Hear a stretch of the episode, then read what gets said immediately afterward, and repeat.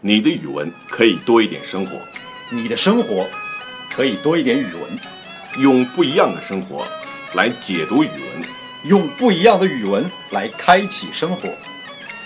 语文，预备起。语文相对论。大家好，我是王旭。大家好，我是文勇。呃，文勇，最近呢有一部好电影，你看了吗？什么电影？摔跤吧，爸爸！看了，这是在你的呃提示呃和推荐下专门去看。是吧？嗯。哎，这个电影看的看得我很激动啊。嗯，这个电影真好啊！我回来之后 就想把我的两个女儿也培养成摔跤冠军。那真是有可能。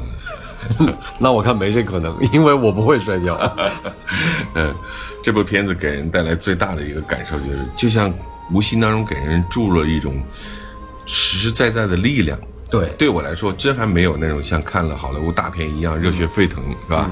也没有那种好像看了这个呃动作神剧一样的让人觉得兴奋。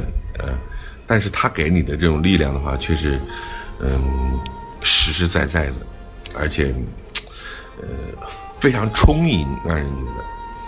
这也不由得让我们想起了现实生活当中啊，我们每一个平凡的不同的你我他。就是现在都是孩子们的父亲的这样一个角色，你怎么样来去爱孩子、发现孩子，并且突破世俗、排除障碍，为孩子谋求一个可以主动发展的人生？这个主题，我觉得是因为看了这部电影，一直让我思考。是啊，这部电影呢，就是说，你无论谁看。你无论从哪个角度，它都有很多可谈的地方，嗯，是吧？包括你刚才讲到的，怎么样去教育孩子，嗯，包括从这些演员他们的敬业啊，他们的职业精神，包括整个电影的这种表现手法、表现技巧，都有很多可谈的地方。但是有个问题，你想过没有啊？嗯，这个中文的这个译名啊，嗯，这个电影的名字叫《摔跤吧，爸爸》。嗯，它为什么叫《摔跤吧，爸爸》呢？哎，你提的这个问题，我觉得非常好。这也是我没看这个片子之前，对这个电影的名称啊，觉得非常非常的好奇，而且充满了这个想象和猜想的这么一个话题点。对啊，他他为啥不叫摔跤吧孩子？嗯，为什么不叫爸爸摔跤吧？嗯，他叫摔跤吧爸爸。嗯，从名称来看，首先就是以孩子作为这个。第一主人，嗯，用孩子的视角来去看待这个故事里边情节的展开，同时呢，也让我们不由得想到，就这个片子的名字，它是给人很多的这种启发，嗯，这个激激发很人们很多的这种遐想，对吧？呃，也充满了童趣。是啊，这个名字真的很别致啊，你不禁让人想起了，呃。前些年大家耳熟能详的《爸爸去哪儿了》是吧？呃，这个《奔跑吧兄弟》，对，《奔跑吧兄弟》，摔跤吧爸爸，呃呃，甚至呢，有没有同学跟你开玩笑说“摔跤吧老王”是吧？对，他给人带来的是一种非常令人嗯容易产生活力的，对对，产生共鸣的这么一个这么一个起始语。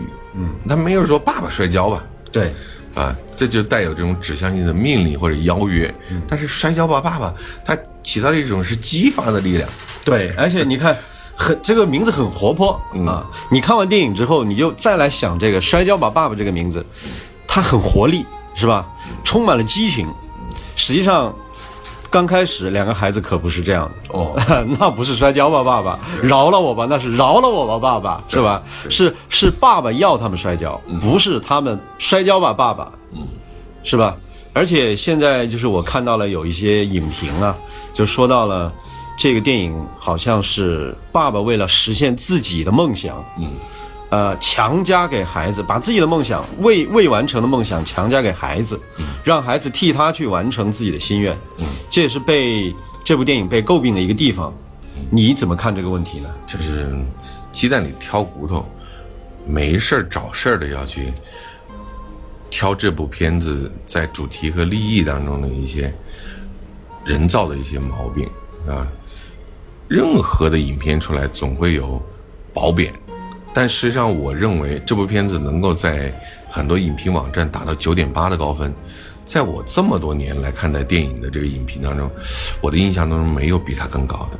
即使我们回顾一下十几二十年前的震惊世界的伟大影片《铁达尼号》，嗯，也没有这么高的分数。嗯，你要知道这部影片。阿米尔汗在影片里边和影片外面的人格魅力，以及他精神力量的追求，赋予了人们太多太多的启发、感动和鼓舞。所以这部片子本身就是一个全身心的人文之作。从我们刚开始说的“摔跤吧，孩子”，这是爸爸的话，在偶然的情况之下发现了孩子有摔跤的天赋，他跟他的母亲商量，给我一年的时间，我让他们能够有一个。发展自己特长的这么一个机会，而并不是强加给他们一定要孩子你摔跤。我觉得这一点上就有力的佐证了这些人来去说这部片子是为了满足阿米尔汗作为父亲本身这个角色的一种自我愿望，显然是没有认真去看片。但实际上从这个这个电影的情节和这个印度的这个社会背景来看，这个父亲。实际上是真正把自己的女儿当做人来看的，对，是吧？他给了这个女儿选择自己人生、选择自己未来的一种权利，嗯，和能力。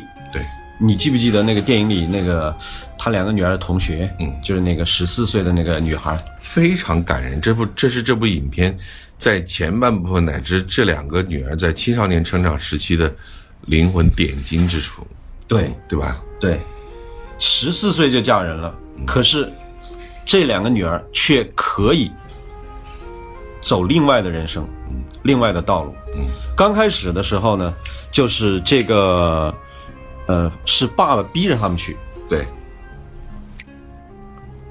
爸爸没有逼他们，爸爸只是说，根据他所发现这两个孩子身上独有的摔跤的天赋，而给他们展开的。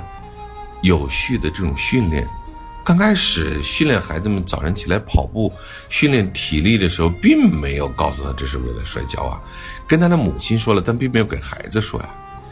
只不过是到了后来的话，他们需要一个场地来真正的完成摔跤的训练的时候，那个时候才开始真正让他们知道哦，这是为了摔跤。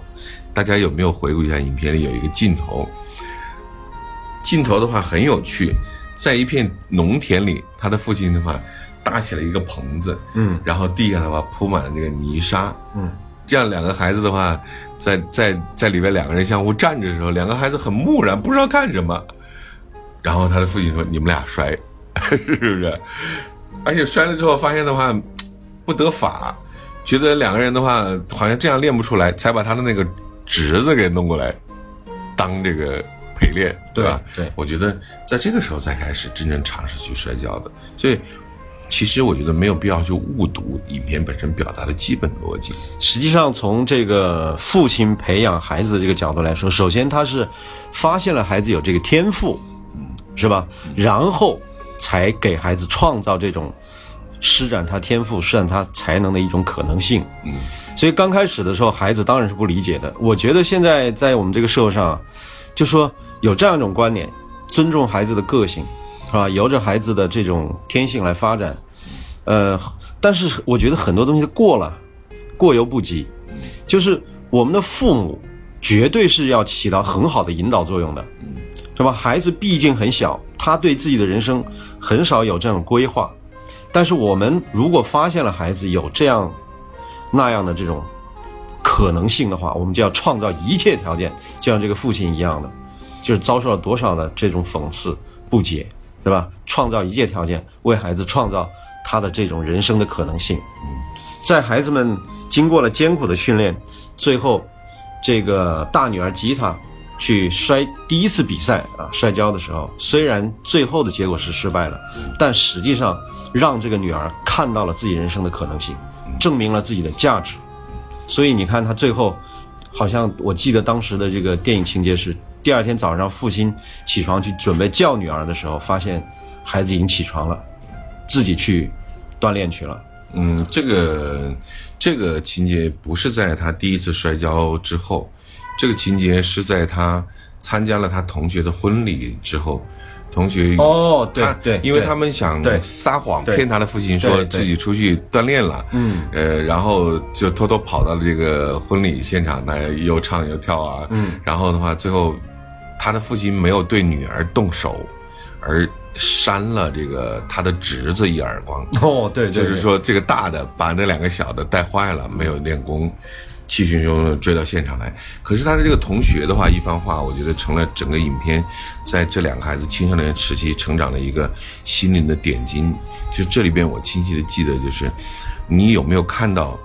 就如果你是我的话，我们印度的这个千百万的妇女，就是在十几岁的时候就已经定格了，早早的嫁人，然后成为别人的妻子，然后去做家务，这个带孩子，一生就是如此。嗯，然后你们的父亲，然后这个嗯突破一些世俗，忍受嘲讽，然后还有嗯还要克服各种样各种困难，家家庭条件的困困难对，呃目的是什么？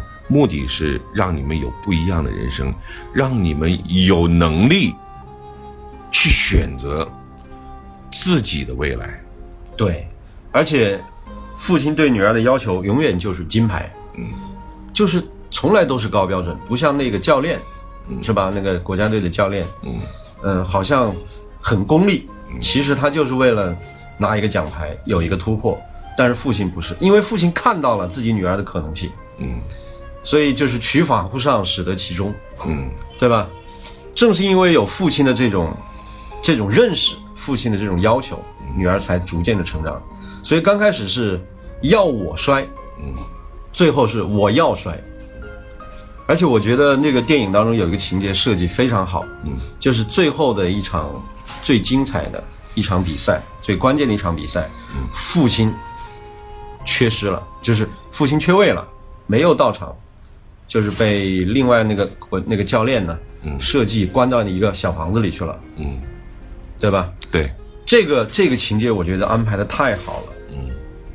就是在情节的设计上，呃，从空间、从时间上把他们隔绝开来了。对，让这个戏剧化的情节真正把这个吉塔的话独立在了这场比赛终极之战的人生挑战当中。这既是一场摔跤的终极对决，也是一场人生成长的这么一次真正的自我的这种实现。而且经过这一次比赛，他的女儿才真正的成熟了。嗯从父亲的在位在场，嗯啊，强迫他刚开始是让他们锻炼啊，女儿还要反抗，到中间你看你记不记得有一个我觉得很有象征意味的这个情节，嗯，就是女儿到了这个国家训练队之后，嗯，学到了新的呃摔跤的这种技巧，嗯，呃，觉得父亲的那一套都过时了，嗯，回来之后和父亲有一场比赛，摔跤比赛，结果就是把父亲摔倒了。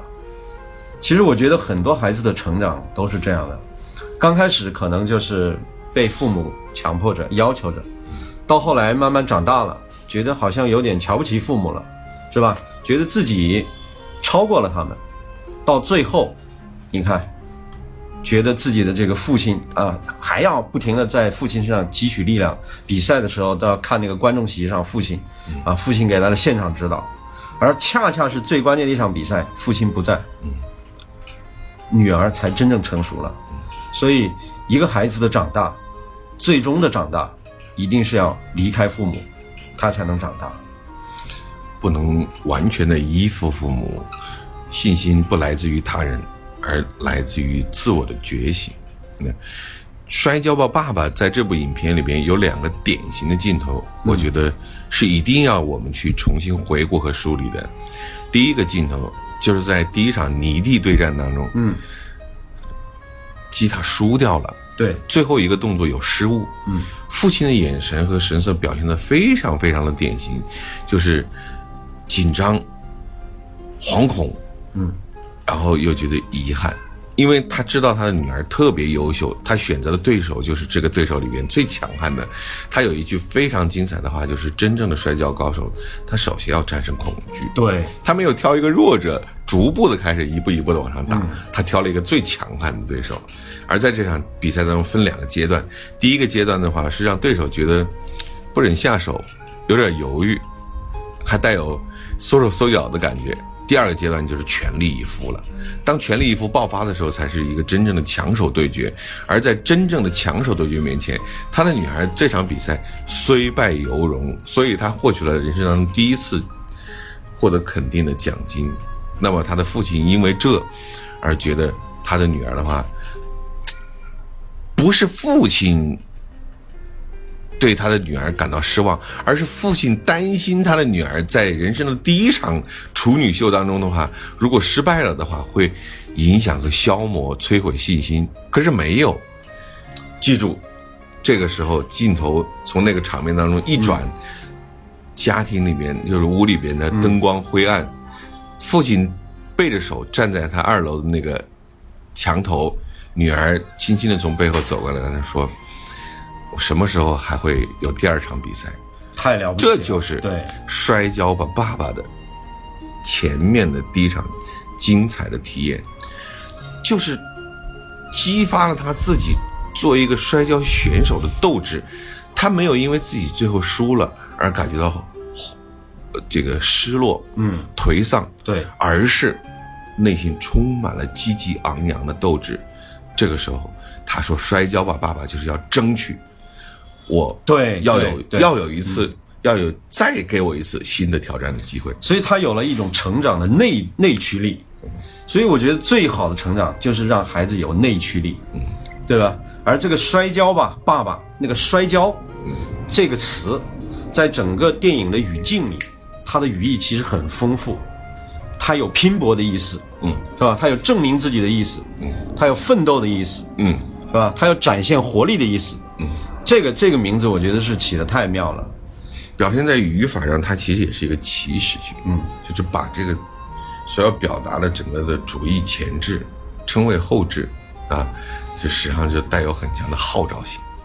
那么真正具有这种，呃，在后半部分的跌宕起伏的情节里边，最让人觉得惊心动魄的，也是这个，嗯，吉他。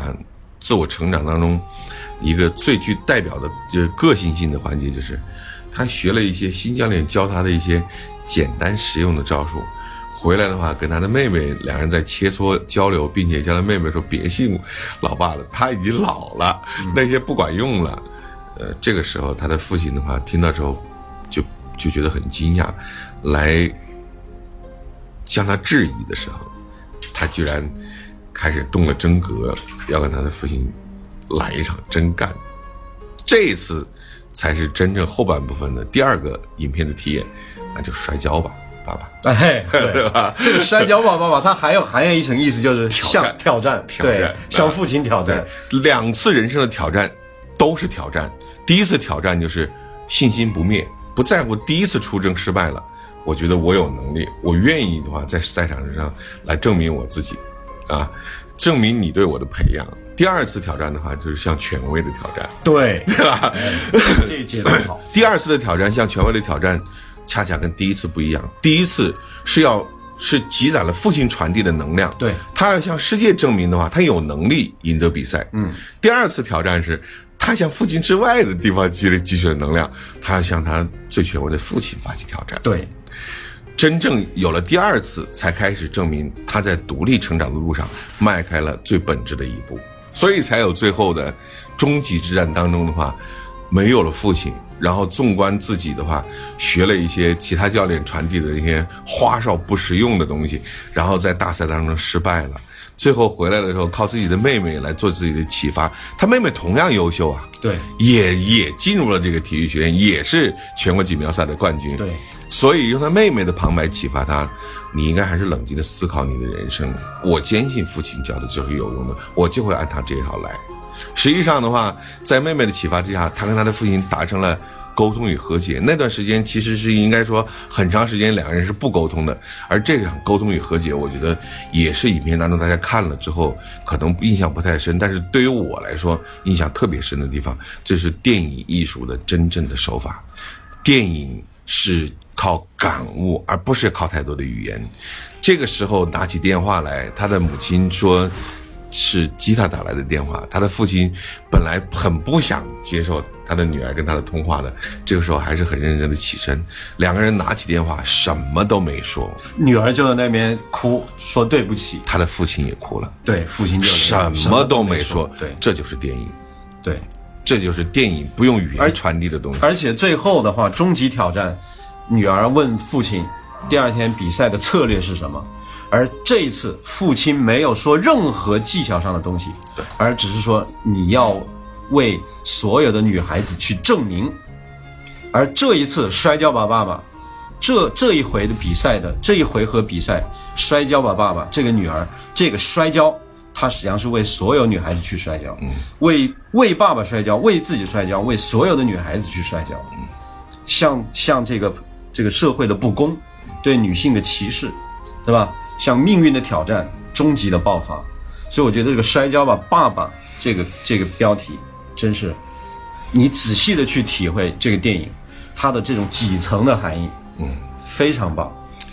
小时候的这一次挑战，第一次挑战失败了之后，信心不灭，要求摔跤，是充分充分的吸纳了父亲的能量。长大之后进入了体育学院，有新教练教他之后。他向父亲挑战摔跤吧，爸爸，他是吸取了父亲之外的能量。对，最后的终极挑战的话，他是吸取了自己内心的力，这种能量。所以，当你听起来摔跤吧，爸爸充满活力的时候，其实去结合影片读解，就其实充满了力量。所以，这个标题真的是非常具有力量。从开始证明自己，到后来挑战权威，他爸他挑战他父亲的权权威。到最后的实现人生的意义、人生的价值，嗯，甚至为整个社会做出自己的一种贡献，嗯，这个摔跤的爸爸非常有力度。我们总在说，呃，学习跟这个摔跤有什么关系？其实的话，如果大家稍作联想，就会知道，这种力量的话，完全是可以传递的。这父亲对孩子这种教育的这种。用心，每一个人不都是克服了种种类似于像阿米尔汗饰演角色这样里里外外的一些压力和挑战嘛，对吧？然后希望自己的孩子能够成龙成凤，希望能够发现他们身上的亮点，让他们能够成才，而不惜付出一切代价，同时也抵挡一切的困难。那么这当中的共鸣不有而不言而喻，大家能够从影片当中随时都能找到共感。那么对于我们。广大的这些学生们来讲，学习语文的这个道路上，你要从这个摔跤吧爸爸里面去学习力量，那就很简单。那在开明对老王可以发出一声呐喊：摔跤吧，老王，对吧？嗯，今天你教我，明天，那么我就可能会成为你的骄傲。这就是我们为什么为人之师，它带来了一种特有的成就和幸福感。就是当你在我这里承袭文化、获得方法、领悟学思的时候，你终究有一天你会有跟我之间来去 PK 叫板的这样一个能量。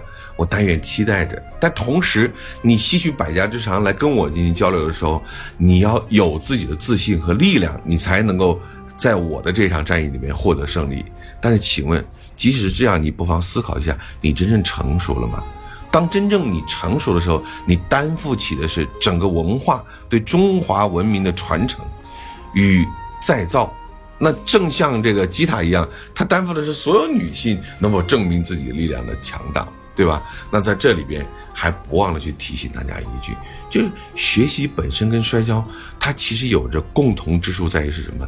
一定要让自己有力量，才能够去挑战世界。挑战未来，那我们在这里通过这部影片与大家分享了《摔跤吧，爸爸》里边得到的这种体验感悟，应该来说是千人千面的。但是有一条用在我们今天的学习当中，其实是希望能够给你带来一种新的鼓舞、震撼和击打，让你自己焕发出力量，学好。所以无论是学习也好，生活也好，无论是我们的事业也好，还是我们的生命，这个摔跤吧，它都是充满了正能量的。所以最后我想对所有的同学们说，摔跤吧，少年。